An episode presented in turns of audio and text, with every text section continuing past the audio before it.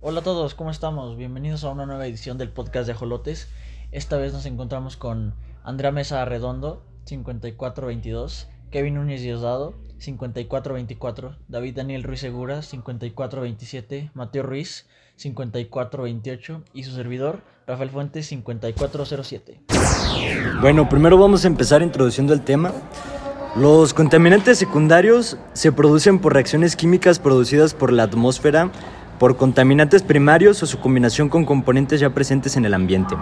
Muchos de estos son catalizados por la luz solar, por lo que son conocidos como reacciones fotoquímicas. Bien, eh, y en la formación del hidróxido es cuando interviene el ozono, que es un gas muy peligroso y tóxico de color azul. Eh, es muy fuerte y esa sustancia es muy intensa que daña los pulmones generando bronquitis y eh, enfisemas. Para saber cómo funciona esto, eh, lo voy a explicar de la siguiente manera. El oxígeno radical reacciona con el molecular y otros gases presentes en el ambiente. Luego el ozono hace la fotólisis y esto genera más oxígeno. Después, el ozono de la troposfera, que es un agente oxidante muy fuerte, ataca a otros objetos de plástico, como el hule. Es por esta razón que las llantas y otros objetos se van desgastando y agrietando con el paso del tiempo. El radical que se forma reacciona con el vapor del agua presente en la, en la atmósfera y genera dos moles de hidróxido. Eh, así también el hidróxido de nitrógeno que, viene, que se viene oxidando del monóxido de nitrógeno presente en el óxido o el ozono que hace la formación del óxido posible que reaccione con el vapor del agua que está igual presente en la atmósfera. Eh, y el radical del hidróxido hace reacción con otros contaminantes como el CO2, el dióxido de nitrógeno, el dióxido de azufre y el metano. Y esto para generar diversos contaminantes secundarios, como es el dióxido de carbono, ácido nítrico y radicales libres como son el radical hidrógeno, el radical bisulfito o sulfito ácido y el radical metilo. La quema de combustibles fósiles a lo largo del día promueve la concentración de un conjunto de hidrocarburos volátiles, además de monóxido de nitrógeno que reaccionan para generar aldehídos y dióxido de nitrógeno. Uno de los aldehídos que se forma es el etanal o acetaldehído, que reacciona fácilmente con los radicales hidroxilo para formar un nuevo radical. El radical recién formado reacciona con el oxígeno molecular y otros gases para formar el radical acetilperóxido. En una última reacción, este nuevo radical se combina con el dióxido de nitrógeno para formar nitrato de peroxiacetilo, conocido como PAN, un gas lacrimógeno que irrita las mucosas y provoca problemas respiratorios. El PAN es una reacción muy estable y se mantiene en la atmósfera por mucho tiempo, en forma de neblina. El dióxido de nitrógeno es de color rojizo, razón por la cual el smog fotoquímico suele tener una coloración.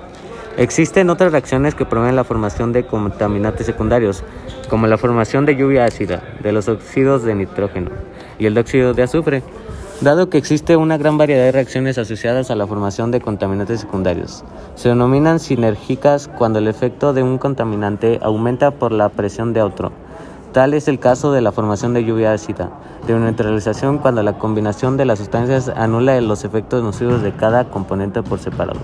Las mezclas son con efectos multiplicativos que, como su nombre sugiere, al combinarse distintas sustancias provocan efectos muy graves que los, que, lo, que los generados de manera individual, como sucede con las reacciones entre sustancias que producen radicales libres. ¿Y ustedes creen que los productos en aerosol son un punto crítico en, en la contaminación?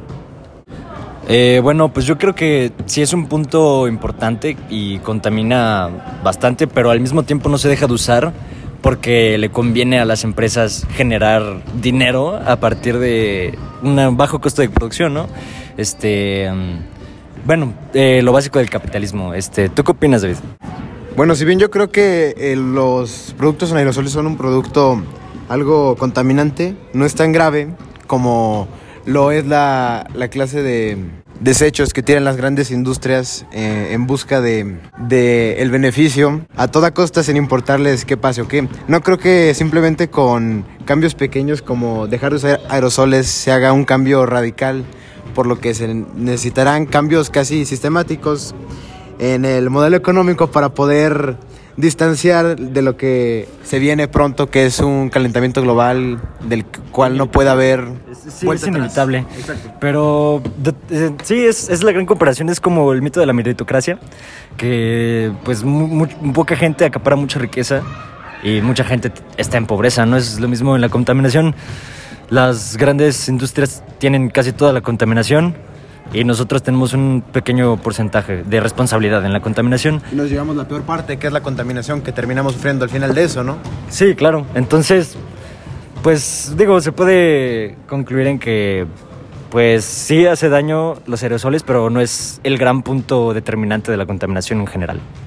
Estoy muy de acuerdo contigo, amigo. Yo concluiría diciendo que eh, en el sistema económico actual no se prioriza el ambiente ni la humanidad, sino la ganancia a toda costa, sin remordimiento moral alguno. Esperemos que les haya gustado mucho este capítulo de Ajolotes. Nos vemos a la próxima.